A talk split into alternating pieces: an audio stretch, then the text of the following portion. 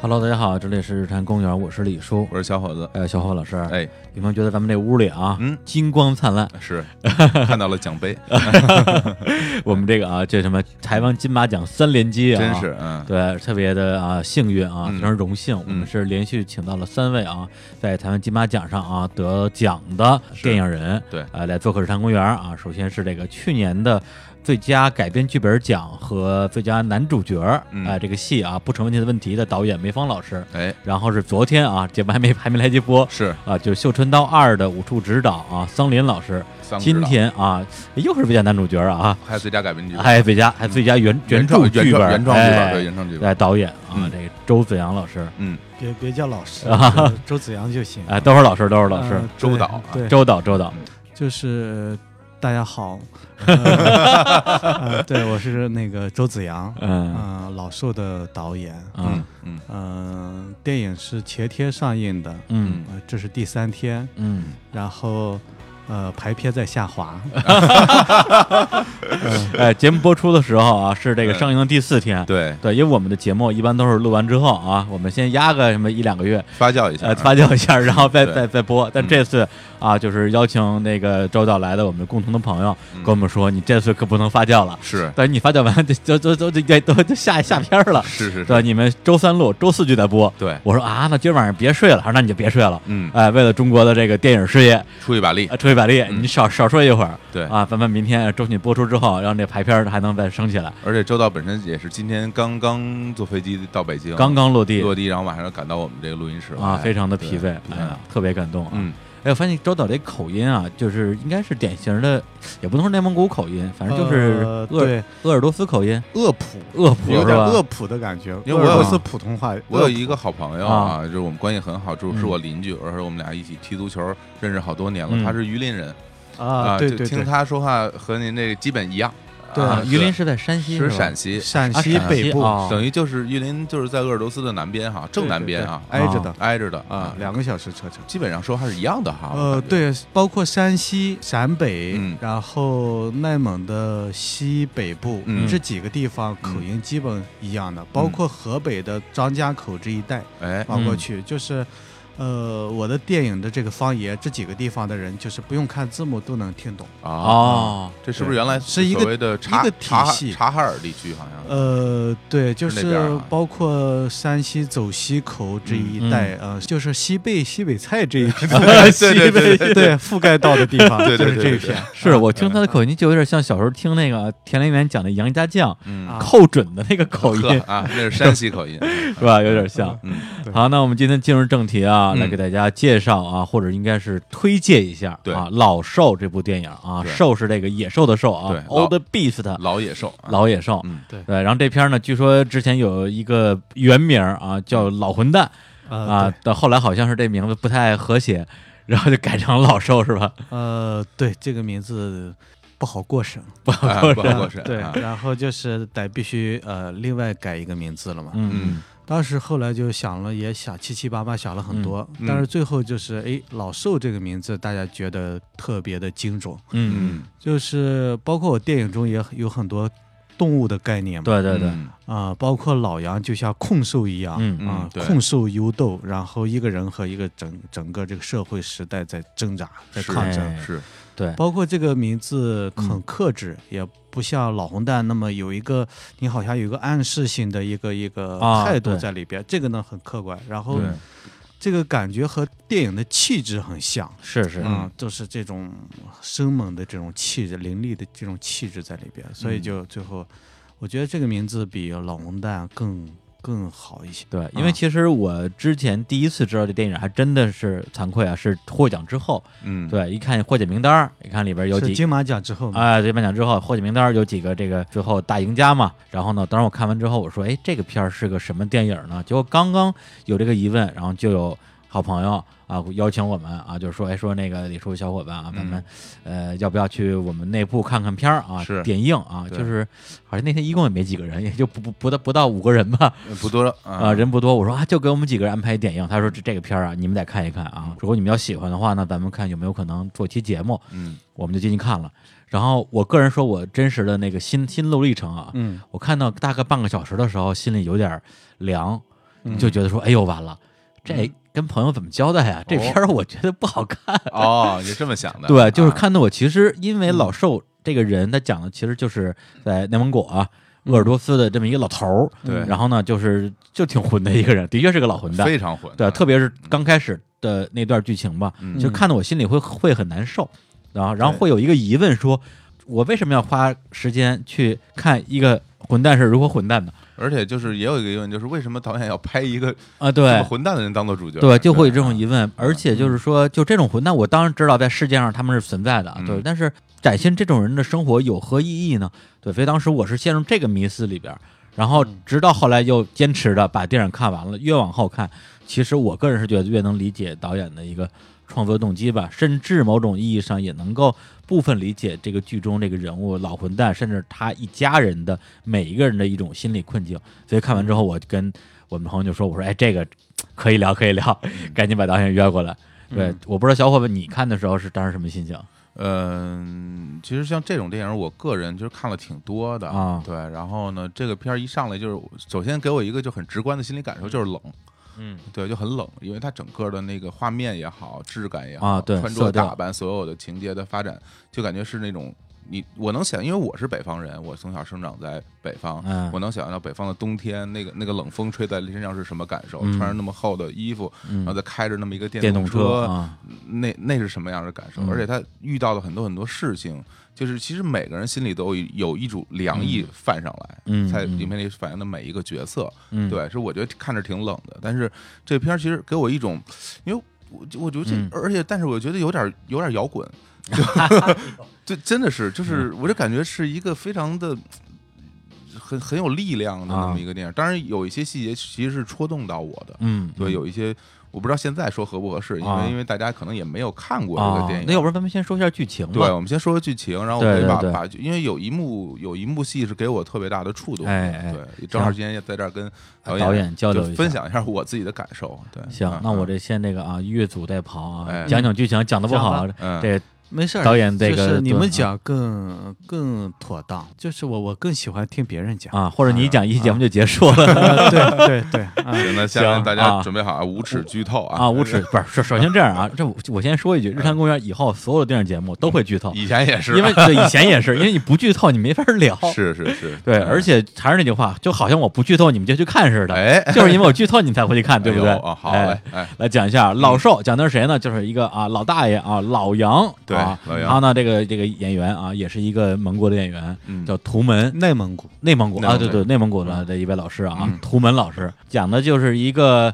呃生活在鄂尔多斯啊这个城市的那么一个。呃，大爷，嗯然后呢，他呢有一个老伴儿，但老伴儿因为就是身体原因吧，瘫痪在床。然后他按理说是应该好好伺候老伴儿，但是这个人呢，就是属于那种曾经晃晃荡荡啊，也不跟家待着，嗯没事儿打打麻将啊，跟哥们儿厮混厮混。他有一个儿子，两个女儿，然后对他都非常不满意，意思就是说你这当爹没有当爹的样儿啊。但是那怎么办呢？就先忍着吧。结果后来就出事儿了，他的老伴儿在家里边呢，就是突然之间发病了，发嗯病了之后，他的病情变得更严重，是，然后他老伴儿给他打电话。这哥们儿居然不接，嗯他，他他干嘛呢？他他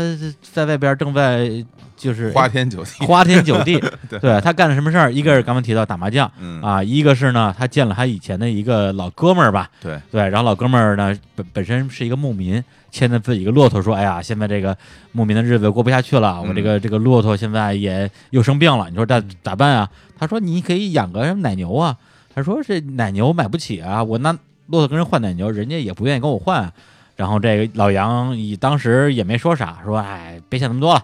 哎，大哥带你耍耍去。”带着自己的哥们儿两个人就去打保健去了，哎，对，保保健为老，然后起来之后，老杨他其实当时根本就没有钱，但他就是为了装装大个样嘛，就说啊，今儿晚上我请了，嗯但实际上他没有没有钱付这个啊嫖资，嗨，是这意思吧？然后就把自己电动车压压在那个 洗浴中中心了，了，对，压那儿之后说他妈这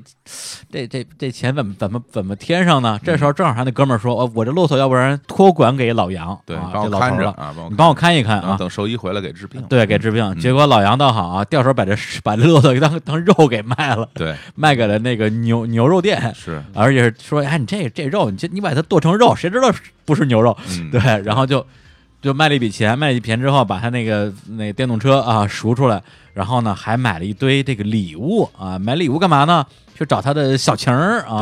对，包养了一个小情人。哎哎，不是，人家谈恋爱不是包养关系，哦，这样啊，有人家有真爱的，你真是你这种人哦啊！哦原来如此你们太粗糙了，哎有呀感，情，有感情，有感感情有啊感情感情炮啊！好吧，啊然后丽丽啊，她去找丽丽了啊，先送了丽丽一些礼物，丽丽也很开心。然后两个人也有一些激情戏啊哎，对嗨，但是因为冬冬天太冷了，嗯所以我们什么也没看 见。对，哎，对，但是丽丽的身材是很好的好，啊，哎，行了啊，该好好讲剧情啊啊，这这这很重要，这很重要，很重。要哈。啊还哎有个纹身是吧？啊，对对，有还得纹纹身很好纹身看啊纹身不哎，那错啊纹身那个是演员的纹身还是丽丽的纹身？呃，演员的同时也就成丽丽的了。哦，哦哦，就不是啊不是为了丽丽自带专门纹啊，身自带对纹身对对，正哎呀好他有这个，那我就哎觉得是个亮点，那就啊。更可以多展示一点。在你讲吧啊，讲对的还挺细的，我觉得你们好像。没有没有，后边后边就快了。啊对，然后这不是主要是丽丽啊。嗯，然后我们边一边看呢，然后小伙老师就一边开始上微博开始搜，说这个金金金马奖老寿，然后就看见丽丽跟不是跟你一起去金马奖了吗？嗯然后看着丽丽就是那种盛装的那个照片，说啊哎看看丽丽不错啊，丽丽不错，嗨，好了好了好了， 没有没有。行行行，哎，然后呢，就相当于就是丽丽也跟他说了一句，说，哎呦，嗯说这个嗯老家有一个小姐妹儿让我回去跟她就就开网店去吧，对你，看咋样？老杨说能咋样啊？那就你就去呗。嗯，老杨就失魂落魄了，就回了家。结果回完家之后，才发现哦，原来他老伴儿已经在医院里边了，而且他的子女们已经就是反正就是大家争争吵吵的凑了一笔钱，要给他要给他这个老伴儿看病。嗯，结果这老杨倒好，哎，直接把他老伴儿要马上要做手术的这个救命钱偷了一部分，用来去买了一头牛，还给了他那个哥们儿。他他其实是是为了补那个窟窿嘛，嗯，对，然后他家里人就疯了，说：“我操你，是吧？就是你平时也不看着我妈，然后成天出去是混也就算了，是连救命、嗯救命钱都偷，你还是不是人？”然后这个孩子就就给他绑起来，让他要立一个字据，就是以后我要重新做人嘛，差不多这意思。结果老头儿挣脱了这个绳索之后，一怒之下把孩子他的大儿子跟二女婿给告了。对，告了之后，那那那俩小伙子就被哎俩小伙子啊，嗨，好，就就被抓起来了。哦嗯抓起来之后呢，那这个因为毕竟是家务事儿嘛，嗯啊，我们这个警务人员第一第一时间还是去调解，说啊，你们这这调解调解吧。老头儿就那个劲儿上来了，我就不调解，嗯就怎么着吧，对，判他们十年什么之类的话都放出来了。结果哎，最后还真真给判了，判了半年嗯啊，判了半年之后，老头儿慌了，说啊，真判啊，又跑过去跟法院说，我现在我我能撤诉吗？人说撤不了了。然后老头儿他等于说横到这儿的时候，突然他自己心里慌了。对他也不知道该怎么办，然后他就去做了几件事儿。第一个是找他的三女儿啊，住在城里边儿吧，去借钱，在啊榆林，对借的那个钱数呢，其实就是他偷的那个钱数。对，对，但是他的女儿和女婿是不知道的，最后也没借给他，没借给他，他酸眉大眼儿就走了。走了之后，他又去托了他的一个，呃，一个什么亲戚吧，就是在法律行业工作的，就说律说这个律师啊，说你帮帮忙，把相当于把我这儿子什么的给捞出来。嗯你说啊，你这个忙我肯定帮你。最后相当于是也算是把他的这个儿这个儿子跟女婿给捞出来了，对。但是有就是这个画面，就是那他们两个人从这个看守所吧出来的时候，看见了老杨了，嗯对。但是那种眼神就是依然是充满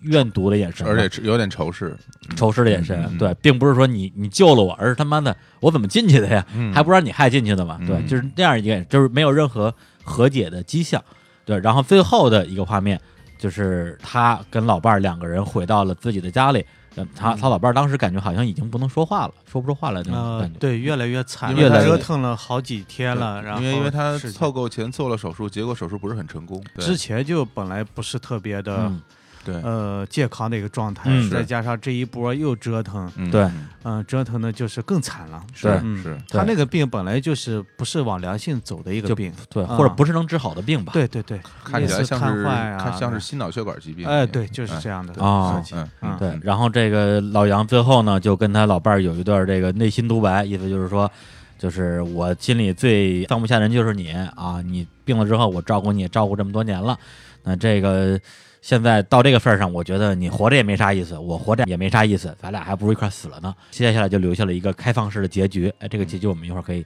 再单独来讨论。嗯反正基本上讲的是这么一个剧情吧。哎记性真好哎呃 是，啊！我现在都喜欢用一句话来讲了，嗯哎呦，来您嗯您来个一句话版哎本，就是孩子们为了呃金钱利益，然后误解并且绑架了他们的父亲。哎，哎，这这个角误度解这有个意词思儿了是，吧对啊啊对，就是他，哎，那那那我们就可以从误解这个事儿来讲起啊，就是他嗯到底是不是个误解的问题？嗯，对，首先就是看头半个小时，我说这他妈是一老混蛋，因为整它个有看很完多之后特别混的事他情，的对他的因为确混，因为在这个社会上有很多事情是大家不能，就是只要这个事儿出现，对这个人就就是充满否定的，嗯比如说赌博，嗯，对，因为他上他是有赌博的赌这个博，比如对说这比如个说找小三招儿小三儿，对，嗯哎对，包括包括嫖啊，是啊，吧？嫖嗯就是啊，这些都是在社会，比如说大家如果把它摆在台面上来讨论的时候，这都是属于一种就是好像是十恶不赦的嗯行不为。不道德行为，啊对，对对对对嗯大家会就会盖上，就会因为这些事儿给他带上一个这人是一坏人的标签儿。嗯，。对，这个是然后普遍的最令人人发指的认就是偷老婆的这个做手术的钱，对对嗯虽然他偷这个钱是为了给自己的兄弟买骆驼啊，不是买买给牛为了给自己的兄弟买奶牛，嗯但是为什么要给兄弟买奶牛呢？嗯还不是你把人人家骆驼给卖了吗？ 这这是一个大问题。嗯就这个问题，其实是我特别想跟导演讨论的。嗯就比如说啊，就是这个所谓的误解到底是不是误解？嗯其实您完全有机会，因为您本身就是编剧又是导演嘛，对你完全有机会把它设计成一个真的误解。嗯很简单，比如说他兄弟的、他兄弟的骆驼让人给偷了，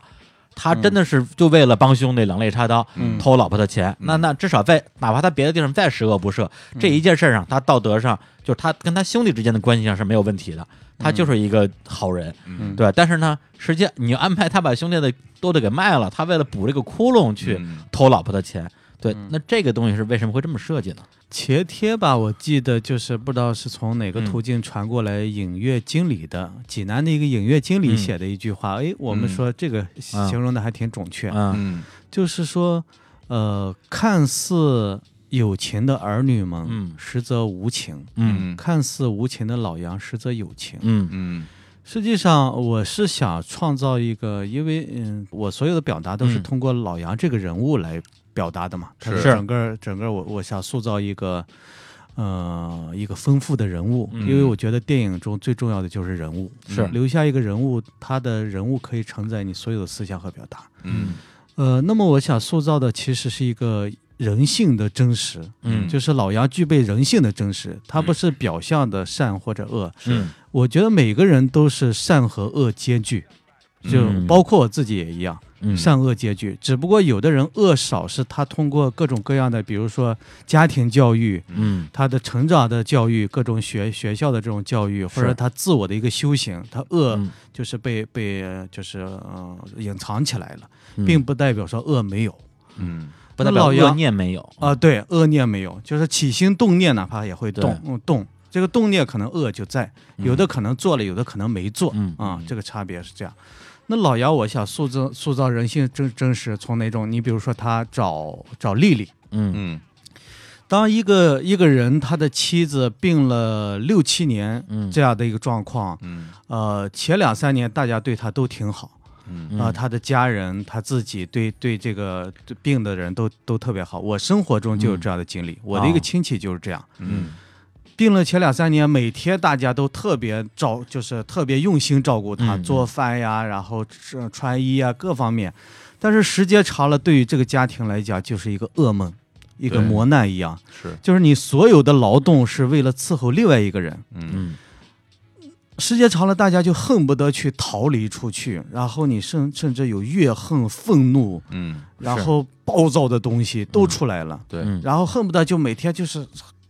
越少待在这个家里，越越感觉越越能好一点，他嗯状态好一点。嗯那老杨也是这样的状况，我觉得，我觉得大多数人碰到这样的事情都会这么做的，跟嗯老杨一样，他想逃离，一方面他他。五十多岁了，他呃身体上也有需要逃离，嗯嗯另外一方面更多的是精神方面的逃离，嗯就是找一个能舒缓一下，就是精神层面的，嗯不是那么太压抑的状况。嗯嗯所以他找丽丽是他的人性的选择。嗯嗯嗯我换做我我自己，我觉得跟他可能也一样嗯啊、那个不是是你跟老婆好不好的关系了，嗯，就是这这是他自己的一个选择。对，那那他的所有行为，比如说他对鲁布森，就是他那个兄弟，对他对鲁布森，包括他自己呃挪用那个钱。对嗯老杨这个人，你看他，呃，你你看他的想法，你是通过他的行为来看的，看到他的想法。嗯对就看他不是一个自己容易轻易说想法的一个人，是啊、通过他的做来了解他的想，嗯是这么一个人物。那其实你看他的孩子们也是在，就是他他他的孩子们，你看他做每件事情，他都是其实为了自己的利益，嗯为了就是维护自己的利益。那嗯老杨其实他在做的过程中，虽然他那些除了人性层面的真实，他做的这几个重要事件，他都是拆东墙补西墙。是，但是你看他补西墙的时候，他其实是不是为了自己的利益？嗯他其实是在你看到他身上，甚至你慢慢看到他有善的部分，是，嗯他有道义的部分。嗯，你比如给鲁布森那个，买鲁布那个森他奶卖牛，，他是滴水之恩，涌泉相报。嗯这些甚至可称为品质的东西，嗯曾经是在我们这个民族的这个人上，嗯这个民族的好多人身上曾经是好都都会有的地有的部分。嗯，这是儒家文化以来一直以来，就是我们曾经啊评价一个人一个体系，都说、嗯哎这个人不错，这个人挺讲义气，嗯嗯哎这个人还挺善挺善良。嗯，但是是今天这个时代，已似乎已经不这么评价一个人、嗯一个事情了。这也是我电影的要传达的主题，嗯嗯嗯，就是最早其实我我我想。呃，我是听到了一个老家的一个熟悉的一个故事，嗯一个核心事件跟这个有点像，就绑架那个事件，其他的哦不一样。嗯但是这个事件呢，就是我听了非常震惊，是觉得就是好，就是我们这些年经济高速发展以来，已经价值观发现就是主主流社会的核心价值观发生改变了，嗯变成了以经济和钱为核心的价值观在形成。嗯不管是在大城市，我们所在的北京，还是在一个偏远的地方，哪怕一个没有文化的老太太，嗯她形容一个人一个事儿，都说你看是不是挣了钱嗯，啊？比有如我本有本事，对嗯我回老家，别人根本不问我做什么嗯，啊，就是问说你在北京挣了多少钱哎，啊。嗯，你要是说了很小的数字，他们说你待在那儿干嘛呢？大 城市压力多大？嗯， 你鼓起勇气说一个大数，你故意气他们一下，嗯他们说，哎，还是待在北京好了， 还是大城市有发展。评判标其准，啊实没有人去对关心你到底在干什么，对以及你干的开心不开心这件事情。，对，所以就是这个事情，就是也很刺痛我。我觉得就是这个已经呃，已经已经这个价值观已经到了一定嗯爆，就是这个事情就像一个爆发点一样，嗯嗯，完全已经啊、呃把一个家庭，这个世界上最亲密的关系是两代人之间的关系，嗯完全给撕碎了、破裂了。嗯那老杨之前是一个不错的人，嗯那现在经济不错的对，人就，现曾在经是个经经不济错，呃对他也是算一个是老富有起来的人嗯，，而且那时候人好像也不错，对，你对看他的孩子们，他的女儿女婿找工作，基本都是依找靠他工作买找房房子、嗯对买房子。嗯就是他现在变成一个没钱的人、没势力的人、嗯没地位的人，一下子孩子们，包括周围社会的一切，对他就是变成一个没用的人了。嗯没用的人就敢跟他抗衡，怎么样？这个是讽刺很大。嗯嗯，那老杨实际上是虽然他经济上变成一个落魄的嗯人，但是他身上的品质还在，他有又有人性的真实。那赌博其实我觉得不算什么。呃，恶习只能叫嗯恶习。其实这个也是我想表达的，就是一个人的表面上的坏，跟嗯他心地的坏，嗯究竟哪个更坏哎，啊？嗯，就是这个，你看到曾经我悟到一件事情，就是你眼睛看到的未必是真实的。就是老杨，你表面上看起来他是他是好像很坏，其实这个人有善的一面。嗯那我们生活中好多人其实都都都，你未必看清他，对嗯都通过一些事情才看得看得清。那孩子们其实现在已经已经高速的在在生活中在忙碌着，嗯在挣钱，没已经没有耐心看清老杨的究竟做什么了。嗯嗯那所以刚才提到误解这对个事情啊，那老杨实际是在对于老老杨来讲，他不是偷钱，他嗯叫挪一下。啊，对于一他个自曾己经觉有得是有嗯哦钱人，他天天面临这些事情，挪来挪去的事情。嗯，特别是在鄂尔多斯，对嗨对，就是 在就是，其实我这个故事虽然在那儿拍的，我觉得是发生在中国任何一个地方都可以嗯啊。如果是四川话，它就变成四川的故事；如果嗯河南话，它就是河南的。嗯，就是就是它有普遍的一个现象。对，它啊的确具有一定的普适性，但是因为我跟小伙子对鄂尔多斯还有点了解，嗯，所以会觉得说这故事发生在这个城市还真的是挺有代表性的。嗯对，对，包包括看到一半的，对，因为啊我们看电影之前就是也不知道您自己是鄂尔多斯人嘛，啊我们就官方影像来判断。嗯小伙子一看一堆那个空置楼，嗯就跟我说这像鄂尔多斯。嗯我说前面大家说你你欠我钱，我欠他钱，嗯这一看就鄂尔多斯，嗯对吧？这个非常典型人物。所以就说整个这个城市的一个梦幻的破灭，跟是他瞬个间人的起来，对又瞬间的破灭呢，他个人的这种梦幻的破灭嗯其实是一体的。然后你看他实际就是他只是挪用，在他看来，嗯，没等他补那个窟窿，孩子们已经把他给解决了。把对把它就是绑了，嗯对，而且把他给解决，而且在绑他之前有段戏，就是他回到家之后，他自知理亏，嗯他主动说以后我也不出去浪了，哎以，后我就在家里好好伺候你妈。而对，这也是你能对看到老杨就是他责任感的一面。而且那句话嗯就是，就拿孩子的话来讲，就说你他妈每次都这么说，嗯，根本不信你。但是这一次他很有可能是真的，呃，对，实际上对他是真他的是真话的，，对，啊而且再加上他的那个小丽丽也也要回老家了，哎他也没对他也没得浪了对，，这其实也是善和恶的问题， 对啊误解的问题，就是那个准备好，真的想跟你嗯坦诚的做一件事情的，但是他家人已经拒绝了，已已经拒绝了想好更狠的事情了。对，就是我们不相信你，然后他的反应就是说你们居然敢不信我，然后不相信他对也是有道理的，对是啊因为也不是因为他之前所作所为，大家嗯会留下一个印象，嗯所谓呃的印对象，对，然后就一点一点把他压向边缘化。嗯对，对这些孩子们，我塑造的是其实他他他代表了这个社会的，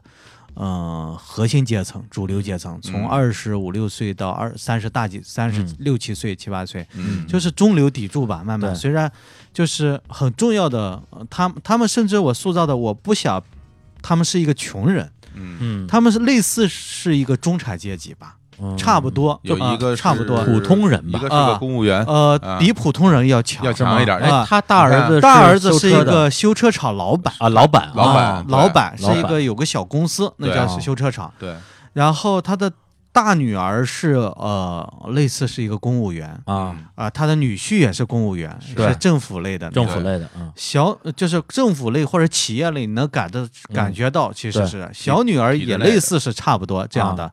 其实他们这个他们这个职业，在这个社会还算不错的一个职就业是，不是穷人，在那个环。境里饭混的还可以的了，哎，对对很对，不错了嗯其实不是严格意义上的中产阶级，也差不多了。对他们的收入、他们的社会地位是，啊，这个我觉得是非常重要的要，嗯不是说拿不出来这个钱，嗯，就是欲望和自私，就是都在维护自己的利益。实际上嗯，这个是有意思的，就是随便你看这三个孩子都可以拿出来这个钱，有人但是嗯三三就万是块不钱拿嘛，嗯三万对块啊、钱，就是不拿。这个不拿的理由就是这个复杂性就出就来是了他们就哎每个人都觉得自己拿了这事儿就不公平了，哎因为我之前付出更多，所以这次我应该少拿。但是其实在我就是在我维护自己的啊现实嗯但是在我看来，一个是说，呃，大家三个人应该平均分分这个钱，嗯对对，一人一万，这是公平的啊另外一点，我觉得就是我的理解是说，如果老杨没有赌博的习惯的话嗯，大家可能还不会那么防备他。呃，对对，这个就是呃我把每个人物啊，把这个复杂性处理的特别的就立体、真实。嗯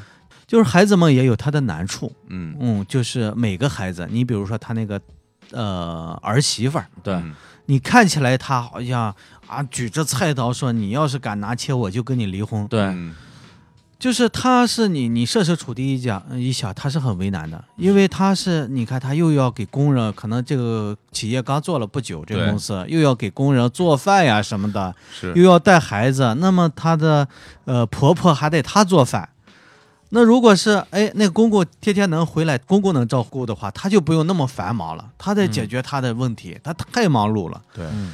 呃，但是呢，她的复杂性，她的人性的善的那一点点，又通过她甩出来那一万块钱，嗯嗯她最后又把这个钱给了，是嗯，然后这个人就一下子立体了，又活了。嗯对嗯嗯或者说就是这几个孩子本身，他其实是活在一种自身的压力跟焦虑之下。咱假定一下啊，假如如果他这个母亲是病了，但是他父亲是个好人，是个老好人，或者他、嗯或者他父亲已经去世了，嗯那家里是不是也得出这个钱？出钱的时候是不是也会觉得说很为难、很很生气？嗯，但是这生气他发泄不出来。但是有了老杨这么一个人，他们都成了拿她这个对钱在较劲儿。对，成了嗯不他是的拿压不力的出一个来发泄的一个口儿。是有强大的理由，是呃，觉得他们从道德角度是占上风的。哎，对对这点说的对，对嗯哎，对，他说他们都自认为自己做的是对的，对，嗯就是他们是实际上这个我这个电影表达也是一个道德困境，嗯嗯嗯，就是就是每个人都有自己强大的理由，觉得是对的，是，嗯呃，却又彼此伤害。嗯嗯。嗯，对，然后这个电影就是在这个宣发的时候啊，我也看到了一些这个比喻，但我不知道是咱们官方的嗯还是第三方的，就是说这个啊，这什么内蒙古老炮儿来了，哎，对，这对应的是。学学发的是吧？对，就是因为这个，就去年前年了吧啊，就是嗯冯小刚啊导演主演的那个，管虎导演导演那个老炮儿啊嗯，非常火。嗯从整个人这个从形象气质上啊，他的确他也算是个老炮儿吧，对。嗯但是呢，我看这个又网跟老炮儿不一样。对我嗯们内蒙没有这种老炮儿的嗯说法。但是我看网上也有一些说法说，你与其说他是这个内蒙古版的老炮儿，你不如说他不如说他是中年版小五，嗯对，就这个其实呃这个我说法我觉得还蛮有趣的老年版小五或者是啊，对老年版的小五，对，嗯包括它里边的这个剧情的设置，对，因为嗯小五那个电影我也很喜欢，之前节目里嗯聊过，我也喜嗯欢，对，里边就是三段嘛，跟亲情决对裂、友对情决裂、爱对情决家裂，庭对对，就三段儿。然后到了对咱们这个也是老都少把里他给边，抛弃了。也是亲情、爱情、友情，嗯，对这样一个三段。我不知道就是在创作的时候，你我不是就是有没有向这个电影去学习或者致敬的部分，或者被它所影响？就是你一个人在这个社会中，你最重要的关系其实就是家庭。嗯第一是家庭，嗯第二就是你的就是，呃，如果有女朋友或者是有有有恋就是人，啊恋人，那就是爱情方面，再对就是你的朋友，你对你嗯你你所有的离不开这个环境啊，嗯最多再加上你的一个事业啊，这个这就是就是在这个环境中，嗯对每个人都离对不也开是。那你表达都是这样的，对你任何一个人物，他所有都离不开这样的嗯状况。嗯嗯，你看到的所有经典电影都也是是这样的啊，嗯只不过他有的可能呃爱情偏多一点嗯或者怎么样。我们这个其实是家庭故事，家庭的对情感是为主线的。嗯，是那那顺便带出来是其他的，嗯啊，其他的不是重要的呃东西，但是嗯重要的部分，但是是让这个人性和老杨更立体的部分，就是更精准的把这个时代呈现出来，通过周、周围的离不开周围的这些啊、嗯这些部分，对。啊、一个是让它变得更立体，一个是通过他的友情的和爱情的戏，其实把它更深一步推入家庭的这个困境。那、是的，就是老杨的复杂性，嗯，老杨的就时代的复杂性和时代的真实感。嗯我我还是想精准的描述这个时代，这个是花很大力气来塑造这个人物和他的世界的。嗯是嗯嗯嗯对，电影里边有很多的细节其实是非常打动我们的，包括是比如说我比较注意的这个三段儿怎么说三段儿打戏吧，啊嗯，一段是他被他儿子这个女婿绑了的时候，嗯他整个人是反抗的状态啊，嗯就是你们疯了吧，敢他妈绑我，嗯 对，但是是最后他是吧，这个毕竟年老体衰啊，嗯是被人被人绑在椅子上了，嗯这是一段儿，他是本个人本身是非常愤怒的反抗的那么一个状态。嗯第二呢，第二段其实不能算打戏了，就是他从他三女儿家里吃了闭门羹的时候，嗯对，就他去借钱，他对三女儿其实已经心软了，说啊，要不然借给我爸爸。呃想当年咱对买房的时候，爸也帮过忙。结果对他女婿说了一句话呢，其实你听也挺在理儿。他说：“你爸是帮过咱们，但是现在你爸把你这个大哥跟二跟那个二姐夫都弄到弄到监狱里去了。嗯咱们要是借给你爸钱，这不就相当于背叛了你这个你大哥跟跟你二姐了吗？嗯这嗯呃一都有理由，都有理由，强大然的后理由。啊然后大媳妇儿一说，哎呀，你这么说的话，嗯的确是我借给他的话，相当于我我就叛变了嘛。那最后拒绝了他对爸。本来我以为这这个老杨会再什么大发雷霆，结果他、嗯他好像有点怕他三女儿这两口子吧，对，就三眉打眼儿就出去了。呃就出去的时候，他对三他的女婿咣当一关门，直接就那门就是不小心啊，嗯拍他脸上拍一脸血，呃，就他是流鼻血了，对对对，啊就是流鼻血啊。啊，他居然一声没吭，嗯默默的就就拎着一个破塑料袋，里边装着可能几百块几百块钱吧，啊，对，就走五百块钱，五百块对钱，意思就是说你买点饭吃，啊拎着那个对就走了。啊。然后第三段打戏呢，就是他在街上有几个这个操东北口音的小哥啊，我不知道是哪儿的人，呃卖就是房的，嗯呃发房地产传单儿的传单的啊哎实际上啊他东北口音，我啊们当时找的也是两个东北的啊这对东北口音还是学准确还是挺 那个，他很自然就流露出来，就是东北的， 对啊呃就干啥呀？干啊啥呀呃跟谁俩呢？呃对，结果俩小哥过来嗯就给他发传单嘛，结果他当时正一肚子火没地儿发呢， 骂人家，然后骂人家，嗯然后还推着人两把，对啊人家说：“哎，我知道我们哪儿来的， 直接给给他臭揍一顿。嗯呃这次他他是想反抗，实际上是没有任何的还手之力的，嗯对，让人让人打的这个头破血流的。对对，其实这三段其实是就是见血的戏吧，嗯对，包括第一段戏，他其实头也破了，啊，对，也地流了下血磕破了，对，对头磕破了，对这我觉得代表他整个人的一个跟这个世界反抗，然后一步一步被逼到一个墙角，然后最嗯对后就对只能投降那个状态，对，越来越呃没有反抗嗯能力了，对啊对对，嗯投降是就是街街头的时候，在嗯街角的时候，孩子们就是那个他站着，然后嗯孩子们出来、嗯那一瞬间，就是完全他的啊最后维系的这个家庭，尤其蛋蛋，啊，嗯，他叫蛋蛋，蛋蛋，蛋蛋没搭理他。嗯对，然蛋后蛋是低着他头的因为松子子小松子，其实蛋蛋这条线，刚才就是他们咱们还没讲的太啊，清楚，对对对，就是他卖骆驼实际上是因蛋蛋而起的，是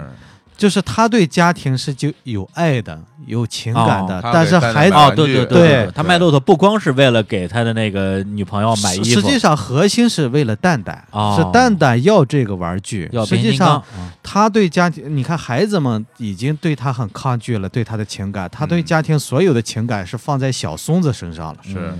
那小松子要一个东西，他必须满足，无要限制的满足，不哦光是就是隔隔辈儿亲这个，更重要是他对家庭的情感都放在松子身上。或者说他觉得自己已经没有能力去修复跟自己子女这种感情了，呃，对，嗯是孩子们也在很抗拒他，对他那也那那松子是小松子是不设防的小嗯孩儿，那只要是他要无条件的满足，哦，他拉着骆驼，然后去找他的小孙子嘛。对对然后对小对他孙子他想哄小孙子高兴啊对啊，他说你你你你，咱俩就哄你高兴，你跟我好。哎他其实对他的情感，对然后对小孙子坐上骆驼说喜不喜欢？不喜欢。那你喜欢什么？我喜欢变 形金刚。 对对，哎，对这个也是我的一个，对嗯其实也是有一点小讽刺，就是孩子们已经不喜欢玩这种东西了，嗯，不像我们小时候是非常喜欢这种玩骆这种驼，啊，都玩变形金刚，嗯这个东西才才够而现且代。他他他嗯自己就是嗯这个老杨一个人牵着一个骆驼，在一个繁华的城市里面行游走的走那嗯种对画面，对就是与这个社会之之间的那种格格不违入嗯那种啊违和感啊非常强烈。对啊嗯，对，我相信也会有人拿这段戏去比较那个老炮儿里边那个鸵鸟的戏哈，嗯，对你刚才说老炮儿呢，其实我很坦然，嗯这是我的剧本是一三年底开始写的，啊，然后一五年底剧本已经写完了嗯啊，嗯一五年九月份的时候，嗯所以他，呃，他是呃应该是一五年元旦上的，嗯是吧？一五年一六年元旦上的，嗯所以说也是具备某种巧合吧。嗯，啊，这种巧合可能是人物的年龄等等，嗯实际上，呃，老炮儿他是以前年轻的时候他是个小炮儿啊，啊，他以前是个小混小混混小炮儿，后来是老炮儿。嗯，老杨呃年轻时候可能不是小炮儿，哦老杨是对对之前他是自己经济随着经济大潮的发展，嗯他变成了他可能敢做，老板呃冯牛是个干大款儿，对他是一个胆子很大的一个人，嗯胆子很大的人，中国都是挣钱了。哎哎，他是这么一个人，他对是什么事儿都敢做嗯啊，敢说敢做，不停的就折腾，嗯，是这么一个人。你看，他就现在身上也有这种的习性，能对看到对他不停的折腾。这两个啊片儿精神内核差挺多的。啊老炮儿的对精神内核其实是一个老去的、曾经拥有一些话语权的人，在试图维护原来的规则和传统。对嗯他面对社会变迁以后，他会觉得你们这些新来的，我我才是代表着什么叫规矩啊，嗯应该怎么做啊？对他要维护这些东西嗯，但是他无无力反抗。那那我觉得老杨这个形象，他是一个就是自己落魄了以后，然后嗯就是非常在犹如困兽，在在这跟这是这搏斗的那么一个状况。嗯，这个对是两个精神内核之间的区别。嗯对对，我那个在我看来其实他的节奏啊，各各方面，它是一个类型片，嗯商业类型片对嗯，啊。我这个其实是个作者电影，是啊嗯，就是他还是始终为了就是反思这个。反思这个时代的问题、嗯社会问题，嗯啊嗯，这种就像刚才我们又聊，就是孩子们，你看，我塑造了孩子们的真实，也嗯塑造了每个人都是为了，就是每个人都觉得做的都是没错的，特别对的，嗯但是就核心的选择，你深深思的话是不一样的。是，实际上，他们这个选择其实是为了自己的自己的利益嗯不受伤害，是， 不停的说解释事情是这嗯样，但老杨实际上根儿是不一样的。嗯对啊他这不一样。嗯就我就想起，就是我印象最深的一个场景啊，就是就是老杨跟带着他那个兄弟、啊那牧羊人，哎，然后两个人去洗浴中心，哎然后在那儿睡了一宿。消费了老杨很仗义，对实际上老杨很仗义，哎然后第二天呢，早上起来，嗯老杨从那个墙里边弄出一鸟嗯啊，对，后来他把那鸟给放了。嗯，就这个画面，这个这个桥段我印象特别深。我当时在看的时候，看到他把这个鸟放了以后，他自己站在窗口那个背影的那个画面，嗯嗯其实我心里特别难过。嗯但是、嗯但是我那个时候不知不知道我为什么那么难过，嗯嗯就是是心里很不舒服。嗯后来我回去以后，我就慢慢琢磨，然后我就越想吧，这就是这这出戏就对我对我印象特别深。从嗯他最开始的那个发出声音，他去寻找，嗯到最后他放鸟，整个这过程让我让我挺有感触的。就是嗯我我嗯我觉得有几个点，是我想跟大家分享一下。就是第一个就是说。嗯，他去听他去听到那个墙壁里边有声音的时候，嗯他就过去，然后他就试图去把这个墙弄开，然后把嗯想把里边东西找出来。嗯其实就这一点，就是我当时我看的时候，我其实挺害怕的，嗯就是我不知道里面是个什么东西，就是嗯，他但是老杨是一个就是。我觉得特别符合他性格，他是一个特别混的人，他不，他根本不害怕，他也不在乎里边是什么，他他就想拿出来看一下。嗯然后第二点就是老杨徒手把那墙给撕了，嗯嗯对，对吧？然后，然后我当时，你知道我李叔，你知道啊我我当时第一第一想法是什么吗？我说啊人家宾馆如如果找我来赔的话，我还得赔人 钱，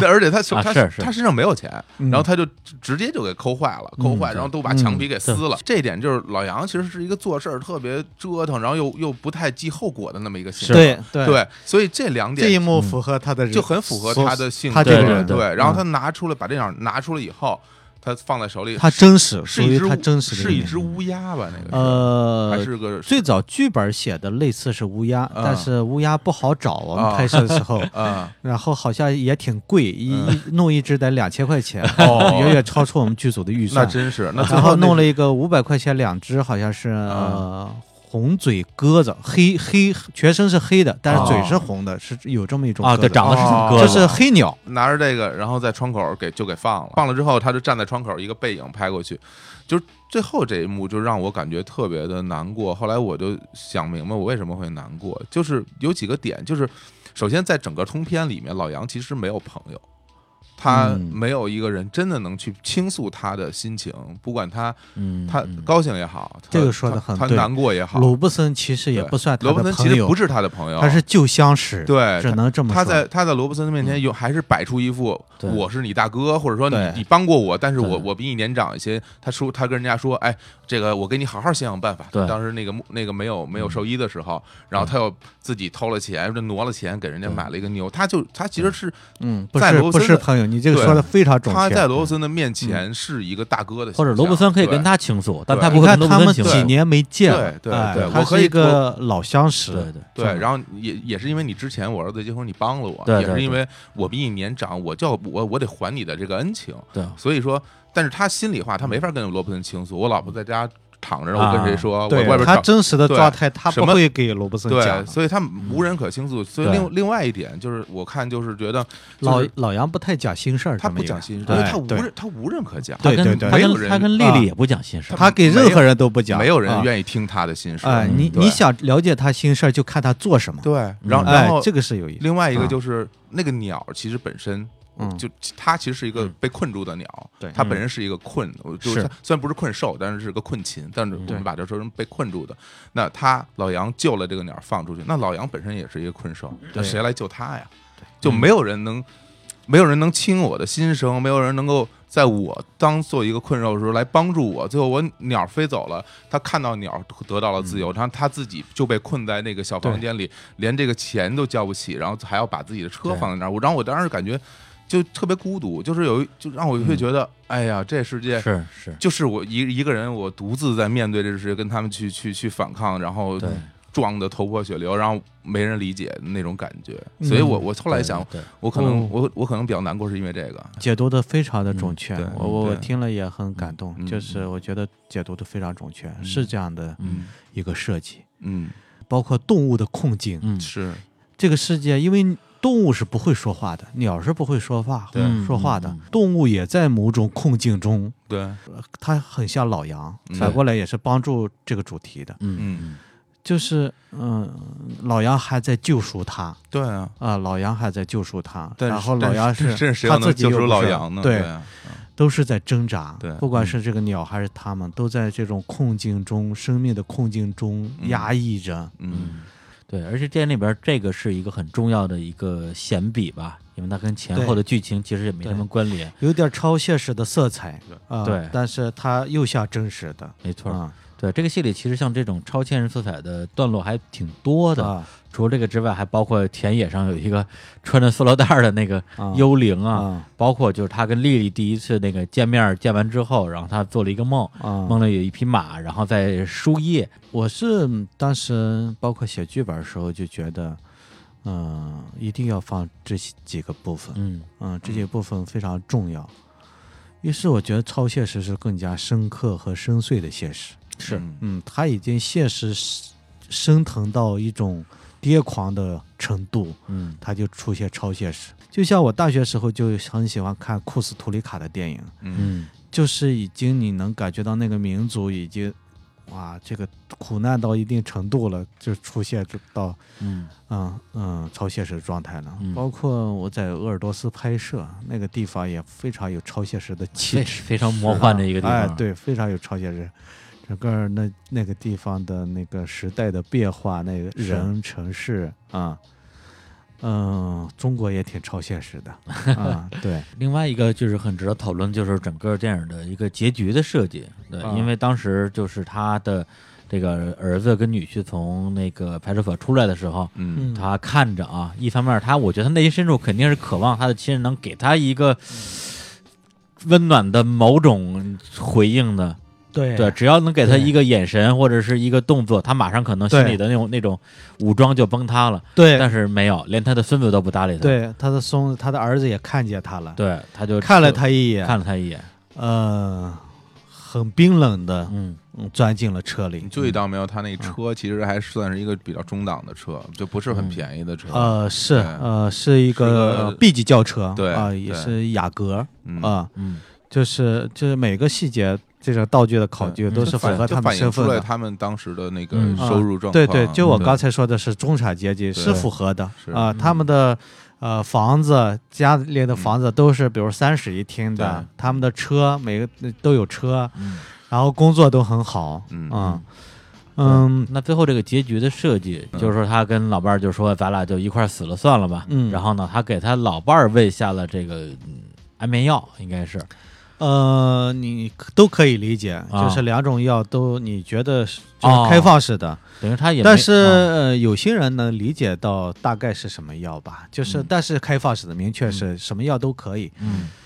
就是说了这段话，其实这是符合老杨这个人的身份的。嗯老如果他老婆正常状态下，他不会说心里话的。对哦对对对对，啊我觉得这个特别重要，就是是啊他跟他老婆说出来两次话，一啊次是说，哎，我以后就在家好好照顾你，我也不出去浪了。嗯另外最后他说，你是我最重要的人。嗯如果他老婆是一个清醒状态，他他绝老杨可不是能这样人说出口这句话哎，对是对，他他真的是全世界没人可倾诉，而且他对跟他老婆说你是我最重要的人这件事儿本身，他为什么之所以重要，重要在于说你还能是我一个倾诉对象哎，你可能都不能理解我，但是我可以跟你说。对对这一点，哪怕听不对太哪怕见你听不太，哎嗯啊，或者说，其实，在你身体健康的时候，这话我就算跟你说了，你也不会理解我的。哎，他对打嗯他身体而健康，老杨这个人打死都不他也会不出来， 啊对对，但那个时候他，我就我会觉得，就是这个地方是他唯一的一个能够寻找到一个所倾诉或者一个一个港湾吧。对对，老杨而言，嗯对，所以呢，老王最后他自己到底会不会自杀呢？嗯， 小伙子老师认为他不会。哎，就刚才我们俩啊在聊在聊的这个时事儿候对，嗯就是我这个结尾呈现的是一个嗯现实，嗯呈现的是一个真相现实，但不是一种结果。嗯嗯嗯，什么意思呢？就是现实就是他们俩在这儿，一个已经呃离死快要，其实他这种状态已经很惨了，他的妻子、嗯跟他生命离去也差不太多了，是这一种嗯状态了。对他的对那已经就是类似脑溢血、心脑血管这种疾对病，对已对经很惨了。嗯像这样折腾，其实离离离离离命运结束不远了。嗯就是老杨也很惨了，被嗯家庭已经完全抛弃了，是被对这个社会也抛弃了，嗯啊，呃，可能一生一死的一个陪伴，好像对这一瞬间，嗯或者可能都是两死的陪伴，已已经无异于两死的陪伴了，嗯嗯所以他就是不是一个结果。那结果在哪里？结果就是，呃如果这些孩子们，这身边的这些人。还是这样自私的，我们所有人还是这样自私的这样一个状态，还是以自我的这个状态、势力的状态，那就没有结果。嗯，结果就就是这么惨，这就是现实。嗯啊、那如果大多数人改变了，这些人还有人性的一些温存，孩子们还没那么自私，他们选择的没那么无情的话，就不会呈现这样一个现实。嗯所以，所以，所以这个这个这个，不管是安眠药和是正常的药，都差不多，嗯，他们都已经到了一个最边缘的一个状态了。是啊、无处可去了，同时但是又待在家里，待在家里好像是相互陪伴，又好像是相互诀别然后那是，然后还是一个傍晚，对啊、前是一个黄昏对的、很肃穆的一个状态下。对啊、他的妻子还是躺在他的病床上，对嗯他躺在沙发上，嗯好像是在等待，又好像是在诀别。嗯嗯。嗯当然，我们刚才我跟李叔我们俩嗯讨论，就说如果说他最后，因为有一乌姆啊他自己在弄那个药片儿，其实弄药片儿那那那那个镜头也让我会觉得，嗯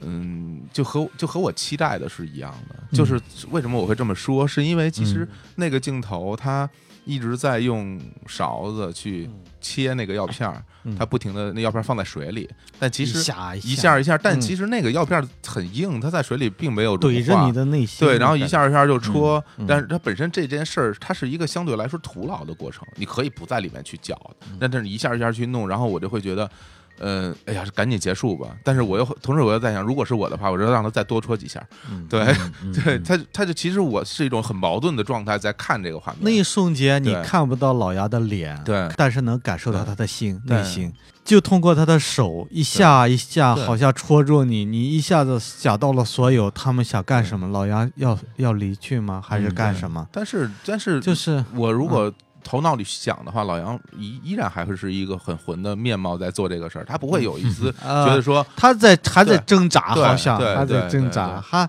他他他，哪怕他的他这一刻，不管是离去还不离去，他嗯都一种还是以一种不懈的状态，对对对对，这也是我为什么说啊他就是，如果是真的是安就眠是药的话，他也不会选择就是去自死杀的。对也是他的一种挣扎。对老就是我，我觉得他这个时候他这个这种反抗的力量，包括他之后，嗯如果这件事儿老杨可能会去想说，哎，我我我要不要一块儿，干脆我们俩死了算了。他可能转念一想，老杨就说他妈的凭什么？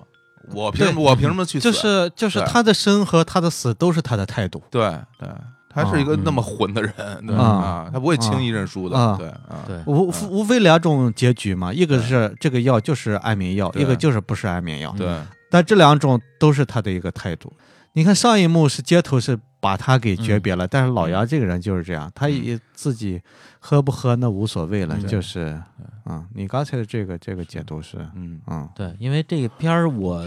呃，刚才也说到，就看到，比如说半个小时的时候，会觉得内心很焦虑啊，就觉得没法儿理解这个人，或者没法儿理解导演为什么要拍这个人。到后来，我用了一个我我也不知道该怎么说的一个方法，我就说，哎，你别想这个人是老杨。你想这个人是北野武，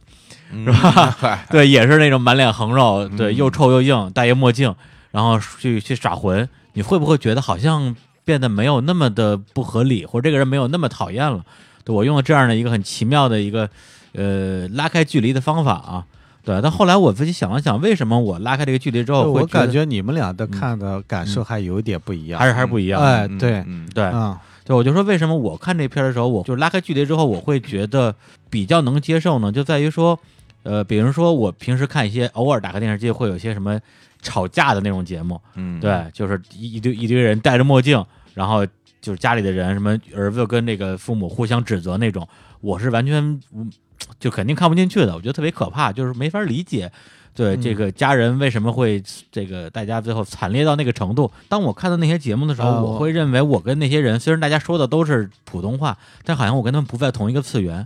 我完全不知道他们在想什么。嗯，对，或者说我没法理解那些家庭关系特别恶劣的人到底是为什么变这么恶劣的。啊对，嗯但是看这个片儿看到最后，我会觉得哦，原来是在一个次元里边呢。对，嗯就通过他们每一个人所谓的都有自己的道理、自己的苦衷、自己的立场，对，嗯让我能够去理解到说老兽因何成为老兽，嗯，对，最后其实是有这样的一个呃心理上的一个演变的一个过程，嗯，对，这个对是符合我对人物的设计。你对你有点像一个正常的一个观众，嗯 先开始厌恶这个人物，讨厌这个，觉得无恶不作、嗯嗯这么红的，后来慢慢慢慢开始理解、同情这个人物。对给我最终的一个感受，其实是还是就是孤独而绝望的一个状态，就是对他最终躺在那个沙发上，然后等待日落，然后夜幕降临的那么一个状态，其实是会。让我会觉得这个他还会好吗？这这一切其实是往黑暗的方向去走的。嗯对是的对。他尽管可能会第二天天一样会亮，但他能不能等到天亮都说不好。对，对对，是这么一个感受吧？对，嗯而且而且我尽管对就后来人物越来越丰满，越来越立体，我能理解他，但是我也没有对他有没有什么同情。说实话，嗯我对他没有什么同情，嗯包括对他所有的家人，我也没有什么同情。嗯，就我对会觉得这个是有意思的。每一个人，我觉得都、呃，都对，对对对。这个是有意思的，是就是不需要同情，对，不需要，嗯而且你你嗯你最终你你从他身上你引看看自己，你跟他一样孤独和绝望，你嗯你你你是不需要，你你没有立场去同情别人，对这个嗯这个事儿，对嗯对，嗯嗯。好，那刚才我们也这个讲了讲这个电影里边的一些比较重要的细节吧。然后这电影背后呢，呃，我们也有一些事情其实是蛮想了解的，对。包括我看网上有一些采访说，这电影拍摄过程之中什么这个什么多么的困难啊，对，啊什么刷爆信用卡身上两块啊钱那那个是对不是拍摄过程啊？那是那是之前的之前经历。啊，实际拍摄过程非常的顺利，嗯啊，嗯那是我嗯就是一一一一年以前的，嗯哦啊一零年以前的很早了啊啊，对，那还是还没辞职呢，那 个呃，对，那个是第一次辞职，就是哦以就一直也就是断断续续工作，那嗯是之前的一个就是之前在二十八岁左右就想做一个电影，嗯然后。嗯，当时辞职了，然后身上也很少的积蓄，然后就嗯写了个剧本儿，然后但是也找不到投资，那嗯身上那点儿几千块钱积蓄早花没了，嗯，然后就那真是没多少硬积蓄硬扛着，当时一共六千块钱，然后从西去了趟西藏，回来就剩两千块钱了，写了几个月剧本，早没了，嗯然后就硬扛着。当时就一直警醒，就是因为好多重要导演，你看，比如说贾樟柯导演小嗯五，就二十八岁以前 拍的嘛，就是好多嗯重量级的导演，那个昆汀是二十九还是三十、嗯好啊好，实际上电影史重量级的导演都是三十岁之前或者三十岁左右，处女座，有就点处女座就有出点来有了点。觉得紧迫了呃，对，就是嗯我觉得越往后会越嗯你会，嗯、包括好多二十六岁都有拍的，嗯就是我不想给自己找理由一直拖欠下去，是就是实际上有的人用两千块钱、五千块钱、几万块钱都能拍电影，嗯就是我不想也不想拿钱找理由，我就嗯我不想被自己又屈服，又给自己找个理由再拖欠下来，就死扛着，嗯嗯嗯直到完全扛不动了，然后尤其有一次，就有一个朋友知道这个事情，他哭得很伤心，嗯他觉得应该改变一下状态了，嗯生活状态。我觉得说的非常有道理，确实，当时想找二三十万投资，找不到，自己嗯每天生活又特别惨兮兮的，啊、嗯同时又在好像在死扛着创作，一边在嗯想着下顿饭的问题。我是那个段时间的事儿。嗯对，那这个电影因为是本身那个监制是那个王小帅导演嘛，啊、嗯对，那我不知道这个片子里边，比如说有哪些部分是他会给你一些直接的这种帮助，或者是讨论呃，剧本上的吧，剧本上啊嗯呃，拍摄和后期基本上没什么。拍摄他去就去了一次现场，哦，而且是拍完差不多十多天了，嗯啊，十天左右，一共拍二十三天嘛，嗯拍了十多天，拍差，中途制片部门有个事情他去了一次，然后嗯去完现场，就是溜达了一一会儿，然后拍拍照片儿就就，然后晚上看完素材之后，他嗯当时看完素材他也很激动，嗯嗯当时是在一个就是 DNT，就是管数据管理数据的一个房间里边，嗯然后当时有场记啊、管理数据那些叫 DNT，他们都嗯在。他看完之后也很激动，他第一次看嘛，嗯第一次看拍，因为重场戏，我所有的重场戏第一个星期全部都拍完了，嗯嗯嗯绑架戏、法乐戏、医乐戏都拍完了。哦嗯他看完之后，他说给他们几个说，他说你们都不知道这个电影拍的有就是有多好。 当时哎这么一说，我心里也有底了，嗯就更放心大胆的往下拍了、嗯嗯啊。嗯因为其他几个人确实不太知道，很麻木的，也分辨不出来，就是就没有回应，我只能自己心里清楚，但图蒙老师清楚，我们俩我觉得最清楚，嗯其他的可能都是有点一知半解的感觉。不知道你在干嘛。对，嗯只有我和图蒙老师说，哎嗯，我们俩心里每天都特别有数，说，哎嗯，这个拍的，尤其呃杀青前的前一天，我们俩坐在他的房间里边， 嗯我们俩不说话，在微笑。嗯，高兴就是啊，高兴，就是满觉意得哎就觉得剧本中想呈现出来，就是剧本中该表达的、该在的东西都嗯呈现出来了，嗯而且就是那个质量，我我们俩心里有数，质量嗯还是不错的嗯啊对。然后呃，那个小帅导演，就是我去 First 创投会的时候，已经写到第八稿了，就哦是主体啊，感觉都差不多了。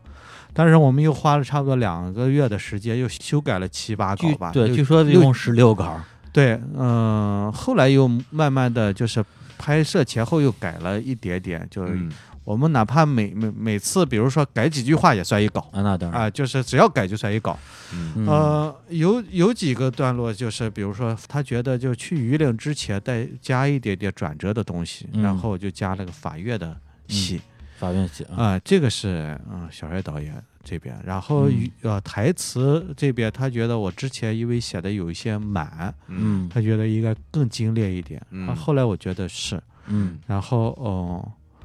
就就更精炼。就嗯每次的方法是，比如说他提出来一些角度和意见，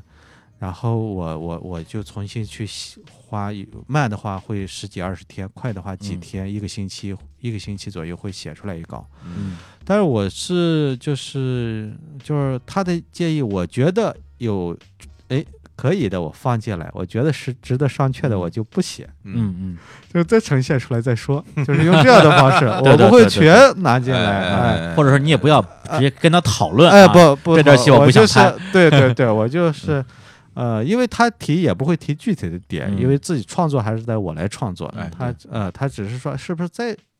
加个什么东西呀嗯，哎反再转折一下那呀。哎等于最后那个调解那场戏是后来他是觉得是不是再怎么样一哎下，然后嗯那就我我我我来创作这些具体的嗯，但是嗯就等于是有一个创作者跟你互动，这是很重要的，嗯而且是我我还比较信赖的创作者。哎，就是如果我发给朋友，我会不听，哎完对，全、完全不听那 肯因为我觉得他们理解的各种偏差可能还没未必没准没确没有读懂，这就是庆幸或者怎么样一件嗯事情是是同样是一个创作者，我们对基本的判断是一致的，嗯，对比如说台词等等，我认为确实可以修，嗯这个是对一个东西的判断是一致，所以来得快。呃，你如果是一个商业片导演或者怎么样，完全对一个东西美学判断是不一样，嗯这个就要了命了。那 是对这个，呃，当然，呃小岳导演是非常资深的、有经历的、有有有有有这么一个导演，第六代非常重要的一个导演。嗯去现场呢，其实他也说过一句话，他是个导演嘛，就是很肯定也烦别人又来一个导演在那儿，所以他就现场就说，现场就导演在就行了，哎啊我我也不愿意去，不去了也没用，嗯哎，挺好，包括现呃现场有人说导演他哎一看嗯，这是他的原话，一看别人在叫子牙 呢，一哎般现场导演不是一个导演吗？都叫导演，嗯哎，，对，一看就哎，那他也不不啊，待那还了挺，好了，哎对，因为我对听说过也有那种天天在片场待着的兼职，哎是，吧？对对， 我觉哎得呀这就是一个是嗯经常创作的一个呃这导演啊，作为一个监制，他那个他烦另外一个人在这儿，嗯，就是他觉得现场就是一个人说了算，嗯，因对为他对长期的创作，任何一个人来了都是干扰啊，嗯没用。对，因为这片儿当时我看的时候啊，我就有一点担心，因为那时候电影《老炮儿》出来之后，这个掀起了一些这个女权浪潮啊，就嗯批判直男癌。我说这个片儿出来之后，没准儿又要被批判了。他这么混，在里边儿就是做这些事儿，嗯我不知道就是最后在这个现在，比如说出来之后，口碑上啊有没有发现有这样的一个情况？那我觉得就是我如果是一个厨子的话嗯，就是我自己做了一盘菜，嗯嗯我心里有数。嗯他有他最核心的顾客，嗯就像你做了个四川火锅，很麻辣，有猪脑，各种各样的东西。嗯那外国人来了，他就是会崩溃的。嗯你不必为这个烦恼，嗯嗯，他自然有他最合最想吃的一波人，他他特别喜欢。嗯有人能啊有人能懂，啊，对，这就够了，我不用为说，哎呦，老外说这他嗯妈什么东西啊？然后崩溃 了，那个是自取自嗯取烦恼。啊对嗯我我我完全不在意这个事情。主最核心的嗯观众，嗯，呃，能读懂他，嗯能理解他，这就够了。是啊。啊那但另外一批人啊，我之前一一直认为肯定是这个片子，比如说这个口碑啊，重要的一个支持的群体就是影评人群体啊，因为嗯这片儿就是作者电影啊，文艺片儿，而且就是金马拿奖的。嗯，结果呢，我就是在电影还没上映，我们当时还在看点映的时候，我发现这个片子的那个豆瓣里边有好多的一分儿的影评，来自一些很熟悉的影评人的 ID。嗯，后来我就特奇怪，我说这这怎么回事儿啊？嗯后来就也也是有一个你们的内部人士跟我说，说这个跟导演可能有点关系，说导演在豆瓣上给自己起了一个这个豆瓣 ID 叫“杀死影评 人”，我这然后然后把人得罪了，我说啊，我说真的假的呀？哎我说呀这 事儿是怎么回事 儿？这 ID，呃，杀死影评人是，嗯，是这样。其嗯实我我自己内心深处是非常尊重有独立意识、独立人格的影评人。嗯嗯，嗯、你看那些欧洲那些影评人都嗯白发苍苍，研究了一辈子那种的，嗯非常独立。嗯包括我这次去台北金马影展，嗯他们不是给我一个叫国际影评人，呃，国际费比西国际影评人奖，嗯这个嗯这个完全没想到的。嗯嗯这个奖是在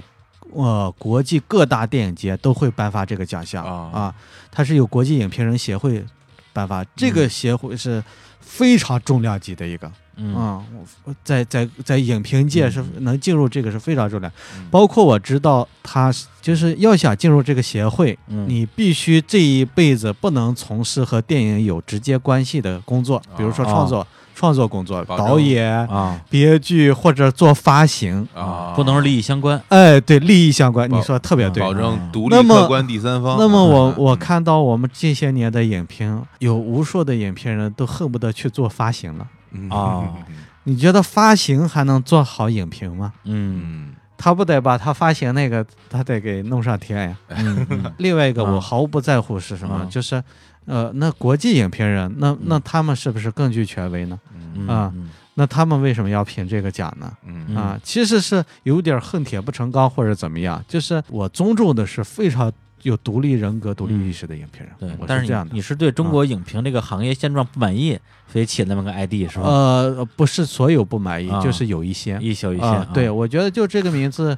就有点儿啊、就是它有种震 慑力啊啊，可以可以改成稍微改一下啊，温和一点，杀死一小撮影评人。就 是我我我是因为我我学的也是设计创意这种的，就是嗯它，我觉得这个名字很有趣味，有一种嗯震慑力，挺有一挺种摇滚的张也力是不是对对， 导演其实很很很很很硬的，我觉得，因为片儿拍的也很硬嗯，ID 起的也很硬。就是说我 不在意，不在意这个事情啊、嗯我依然，呃，名字改了，名嗯字改的原因是发行，我们不是定档啊是金马颁奖前一天定档的吗？啊，嗯，发行公司说，那个导演你改个名字吧， 要不然就是他们觉得就是怕更怎么样，呃呃引起别人的误解，或者说不要把话题集中在这件事儿。嗯哎，哎， 对。那么我就改了一个非常朴实的名字，嗯子阳。好啊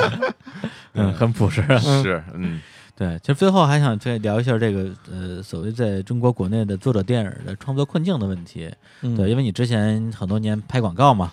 对，呃，也没很多啊年，啊，呃也就一三年，啊嗯我13三年十岁嗯辞职到，哦、就是去年之前吧，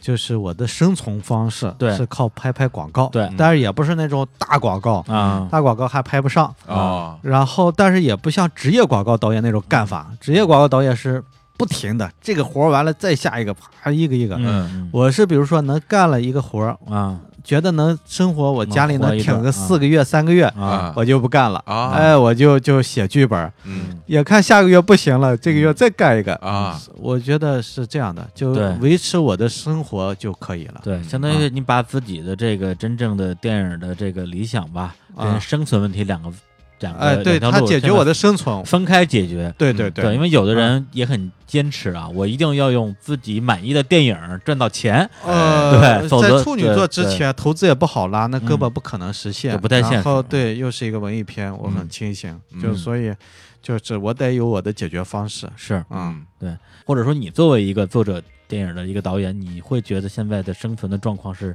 嗯非常的艰难的吗？因为我这是处女座，嗯呃，我的这个就是职业生涯才刚刚开始，嗯我只能就说我之前的状态，嗯或者是呃，就对是呃此前的状态吧，就说因为自己的此状后的态吧我也不知道嗯是对怎么样，嗯但是也不会说是多会有太大的变化。嗯我觉得可能给我带来的变化是我能稍微接点儿成本儿稍微高点儿的广告，嗯，这个 是这个是可能的，但是艺术片不会带来什么盈利的。金马导演给啊，你拍你广看告现在的那些、那些、那些、那些票，这两天的票房不不是很好。嗯我们的电影才三天，今天、昨天才三十来万的票房，哦，全国呀全国啊，呃现在才一百多万的票房，嗯，三天了啊。然后就是它不不可能带来什么嗯、嗯太大的盈利，也许能嗯带来小范围的盈利，能让他们回收成本儿，嗯嗯，然后呃有一点点收收益。嗯呃，这几年的艺术片都是这样的状况。对，就是能能能把成本回收起来，做得好的稍微有一点点，嗯，这样的话，嗯、就是但是赚那一点点钱，其实就跟打平也没什么区别。呃，对对，是是这样，但是也不像商业片那样就完全可能像赌博，嗯，这儿呢就是可能会有一点点，哎、嗯但是不会多，今年最大的那个黑马就是冈仁波齐，哎、对，那个属于特例。那个真是特例，嗯那个卖了一是个亿我们最后这么多年没出现过的，对那个属于不是正常其他的文艺片的一个状态了。啊，嗯其他的文艺片可能撑死可能两三千，大多数一千不到，嗯几百，大概都是这样一个对对，基状本态上，嗯 啊这个一朴一树也有一份功劳，这是啊，对。然后那就我我自己也知道，那我不管是嗯做出来或者没做出来，嗯都得找我自己的解决的生存的方法。就是你是可以接受现在这个现状，在当然，当然了，你对你必须包括我做这部电影之前，身边很多重要的朋友就劝我，嗯你拍什么文艺片啊？你嗯你你你拍几部商业片，嗯嗯挣了钱之后你再拍艺术片。对啊，但是曲对线我救国嘛，对，但有对于我自己来讲，呃，电影是嗯、呃就很重要的一个事情，甚至对上升到很神圣的一个事情。嗯我不愿意把它跟商品、产品做成一起，呃，当成一个回事儿。我对于我来讲，它是一个艺术创作。嗯，我认为电影是艺术创作，我不愿意它跟我如果从事商业行为，我觉得拍拍广告就是已分经开是商业事、嗯事情了，嗯这就是艺术创作。嗯，就像你让一个严肃作作家写几本儿呃畅销书再写吗？嗯我觉得等于杀了他们，嗯他们不会这么干，他们宁可说我在大学当个老师，我同时做啊、嗯，嗯呃嗯这个，对，就是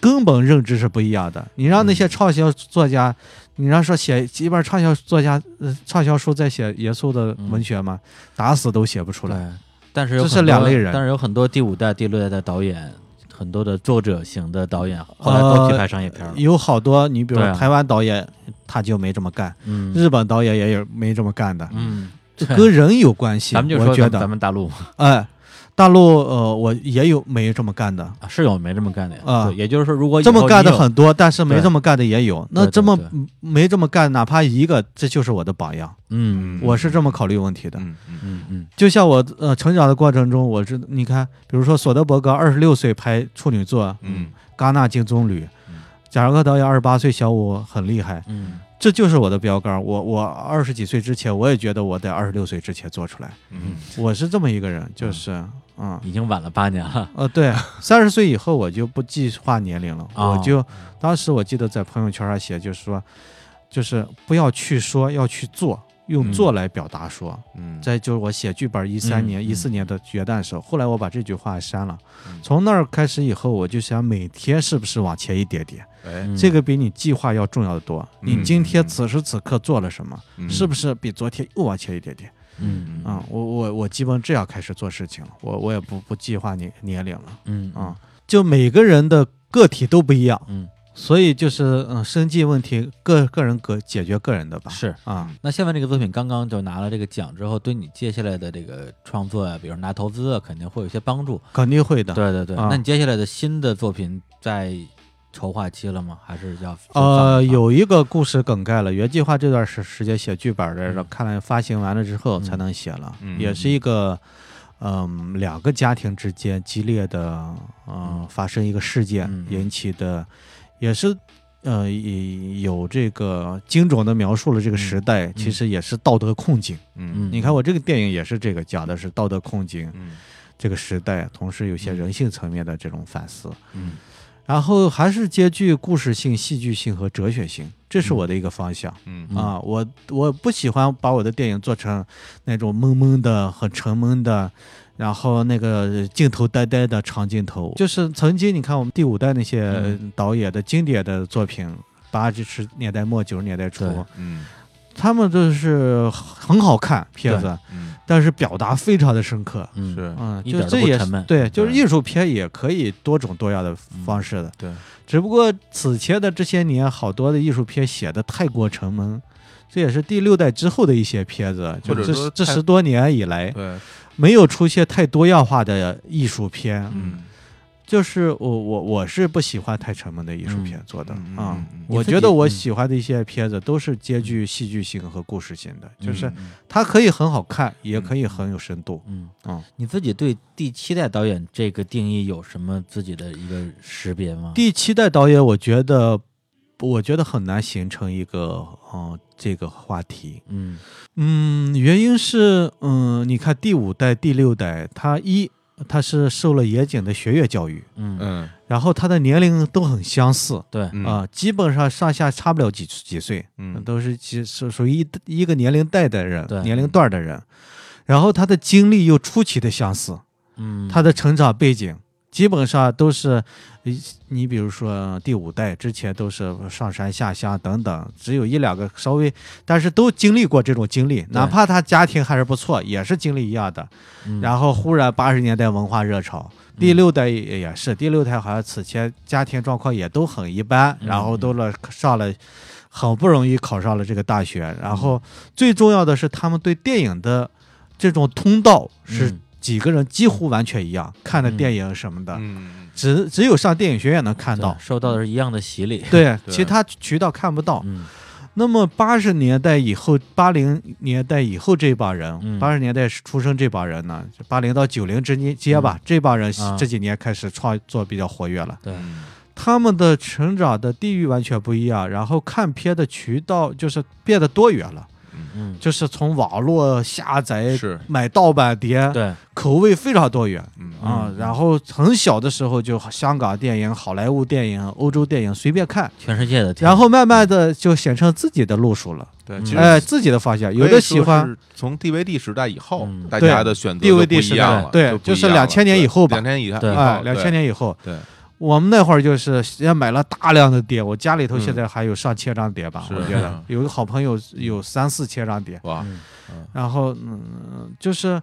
就是口味不一样，有的喜欢，比如说像空丁那样的，嗯像像像奉俊昊那样的，嗯然后类型感很强对的作者电电影，嗯工业体系下的。是有的人喜欢，比如说库斯图里卡、塔可夫斯基柴可夫斯基啊，啊，然后那一路数的；有的人喜欢，比如说小津安二郎，然后嗯呃，那台湾的那个侯孝贤啊嗯呃侯孝贤、杨德昌的这一不一这样一。篇啊，嗯类型片哎，文艺术片也有不同的对呃路数，差了很多啊嗯不一样。嗯，还有很多人喜欢对伊伊朗导演的作 品，对伊朗导演的嗯，你我就喜欢伊你朗导演，看得。出来，对 对，所以嗯就是说就大家年龄差不多，但是对大家的这个风格口观影味是不习一惯样观的影习惯不一啊样，，嗯它对不像对它形成了，虽然是作者电影，我嗯更愿意叫作者电影。嗯哦不能叫简单叫艺术片了，作者电影也有类型的，也有家庭，也有各种样的，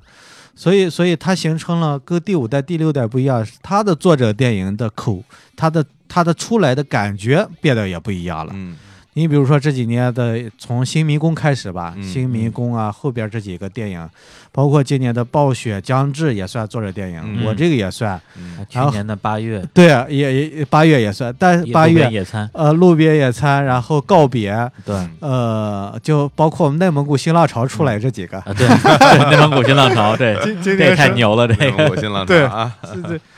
这四个内蒙古新浪潮这四个完全不一样，嗯口啊还新真是啊第一个是，而且这几个特点是都从 First 的出来，嗯，其中三部也都去了东京，嗯三部啊都去了金马。嗯对，然后一年一部，一四年新迷宫啊，一五年告别，一六年八月，一七年是我这个，嗯一年一个，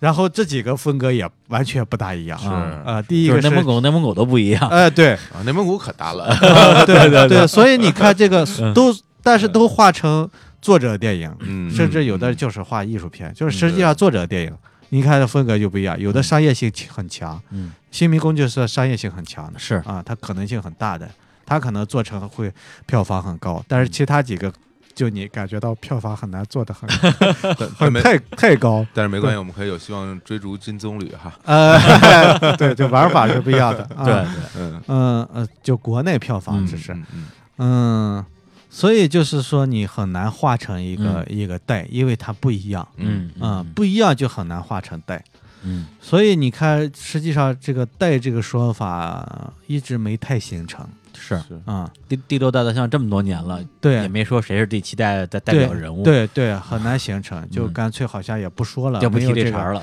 嗯呃，反倒内蒙古新浪潮今年都愿意大家说了，这好记呀。呃，你对，说这几代几对代人，一般影迷谁记得住呀？ 对呃啊，包括因为之前我有我包括大家觉得就是说好嗯多重要的创作者还在山西那一波儿，啊啊啊，贾贾樟樟柯啊宁浩宁浩啊，然后赖小子的韩杰，嗯，就是好几个导演都山西，我们说终于跑到内蒙了。哎，也 没什么大区别，离离得挺近的， 吃呃就的是吃的东西也对一对样我啊，们。内蒙来讲，之前是没导演的嗯哦啊，自己感觉就是哎，几个年轻导演，终于嗯有几个年轻导嗯演，之前感觉像文化沙漠一样，啊，尤其就是真是文化沙漠。嗯那以前比如像贝登布鲁克那个时期，我们现在那天有个内蒙古记者来采访我们这几个，嗯就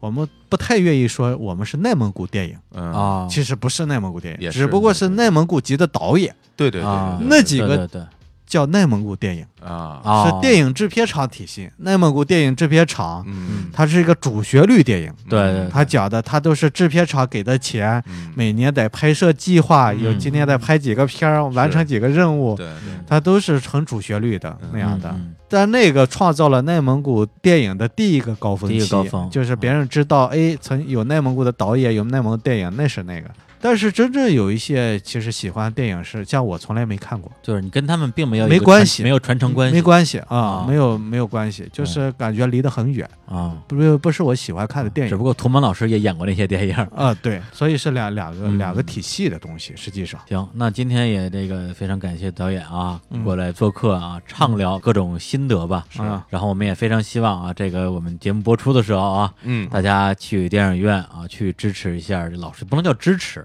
对啊对，应该说欣哎赏一下，对，去欣赏一下看一老师这部看电一影。下，对，就是他说的这个欣赏，跟你说刚才说那个同情，嗯嗯，我觉得都是一种呃呃啊刚是吧？支持啊，呃，刚支持支持啊和跟和同同情对。哎，我我之前没有人给我了解这个同情，刚才你对一说，嗯我觉得说非常准确。嗯同情好像有一种居高临下的姿自上态，而下，而且就好像你多好还要同情他，是吧？实际上大家都一样。而且很多那个时候都像同镜子一情样心很廉价的啊同情别人其实是为了让自己觉得自己好而已。对，支持好像是说你那个不好，好像需要啊，支持 对你一啊，样。这这导演这么惨啊原来如此，啊 对，就是是你如果很迫切的话，你嗯就去看。啊，哎，这个是我觉得需要的。是没错啊嗯啊，嗯嗯行，那我们最后呢，再带来一首歌啊，嗯这个歌儿本身也是这个电影里边的一个配乐。因为嗯，这次这个看的过程中，那个小伙子老师还问我说：“哎嗯，这电影到现在都没有音乐？”我说：“其实有啊，你没听见。嗯音宋乐很宋很宋很雨哲，很重要的音乐人啊，很重要的独立音乐对人。对，然后呢他之前也是一个重要乐队叫木推瓜乐队的这个主唱啊，但是现在木推瓜又重组了。嗯，然后他他个人的音乐风格呢，就是他还有一个乐队，就啊嗯是两个木推官和大望杠。啊，对啊大王杠。对嗯呃，这次为什么会找他合作呀？呃，第一开始写剧本，包括初姐之前，我我都不想放音乐。这个电影啊里，我觉得音乐可能会会干扰这个电影的真实性啊、嗯减弱。但是因为因为我有我的，比如说超现实那段嗯，部分，然哦后结尾等等。然后我们在初解的时候试着放了一些，呃，就是参考音乐，咦，啊，嗯觉得是加分的。嗯然后找宋雨哲呢，是因为呃一一年的时候吧，几年前我呃偶然的一个机会，然后听过他一次现场，嗯第一次听，意外的一一听，之之前完全不了解他。嗯嗯当时听完之后，我我我自己心里想，中国竟然有这么好的音乐人，嗯这是我们以前没想到的。嗯呃，当时就后期剪辑的时候就就准备找音乐时候，我一个朋友就问我说：“你想找谁嗯？”啊我说：“我第一备选就是宋雨哲，啊，正好他很熟。嗯然后我有两三个朋友都和他很熟，啊，然后正好他、呃、他说：‘那那我帮你、呃推荐一下吧，嗯引荐一下吧。’我说好。然后就我拿着电影去了，先嗯去找他了。他呢，实际上是以一种朋友推荐，不好意思推 辞，呃，见了面说看一下，意思给你打发走这种心态的啊。第一开始，嗯因为他两个乐队又很忙，然后嗯他也有孩子各种事儿什么的，嗯然后他也那段时间有纪录片儿什么找他做音乐，他都推了都。退了，嗯然后两个人也就是一看就那个状态，就是啊，行，算下发看片儿吧。嗯看着看着感觉不对 了，就是我能感觉到，看完之后嗯他非常的兴奋，嗯啊他说这个这个这个事儿我好好考虑一下吧。 然后他他后来说他特别喜就是他特别喜欢，他嗯他要做这个事儿，嗯他一定要做。嗯嗯就是这个电影被他打动了，完全改变了他之前那个想法了。嗯，他没想到这个电影是这样的，跟啊你一样，你也没想到中国有这么好的音乐人， 对对对，呃他也没想到中国有这么好的导演，对对对，他 可能有这种感觉吧。 对，然后就呃就做了嗯啊，做做完之后，后来这这个就是有四五个段落吧，差不啊多四五个段落，嗯啊不多。如果是多的话，我觉得会拿金马的，比如说最佳音佳配乐原创嗯啊音乐的提名之类的，就是呃还是很棒的。除了片头片尾，然后在几个超现实的段落出现，嗯片尾这个稍长，其他的是不多，可能嗯体量不大的原因。是但是是片尾这个还是非常，就是有力力量感的，就是很还重要，而且不错，而很重要的，而且不抢，啊不嗯强，不就抢，和嗯和气质很搭的，是啊一对层一层的，你能能反思到电影中此前的一些东西的。好啊，那我们最后就用这个宋允哲给电影做的配乐啊，哎呦，来是吗？结束哎这个期的真是节目，惊喜啊！哎 呀，嗯行，然后嗯也跟大家说再见，哎，拜啊拜。好，拜拜。嗯，拜拜。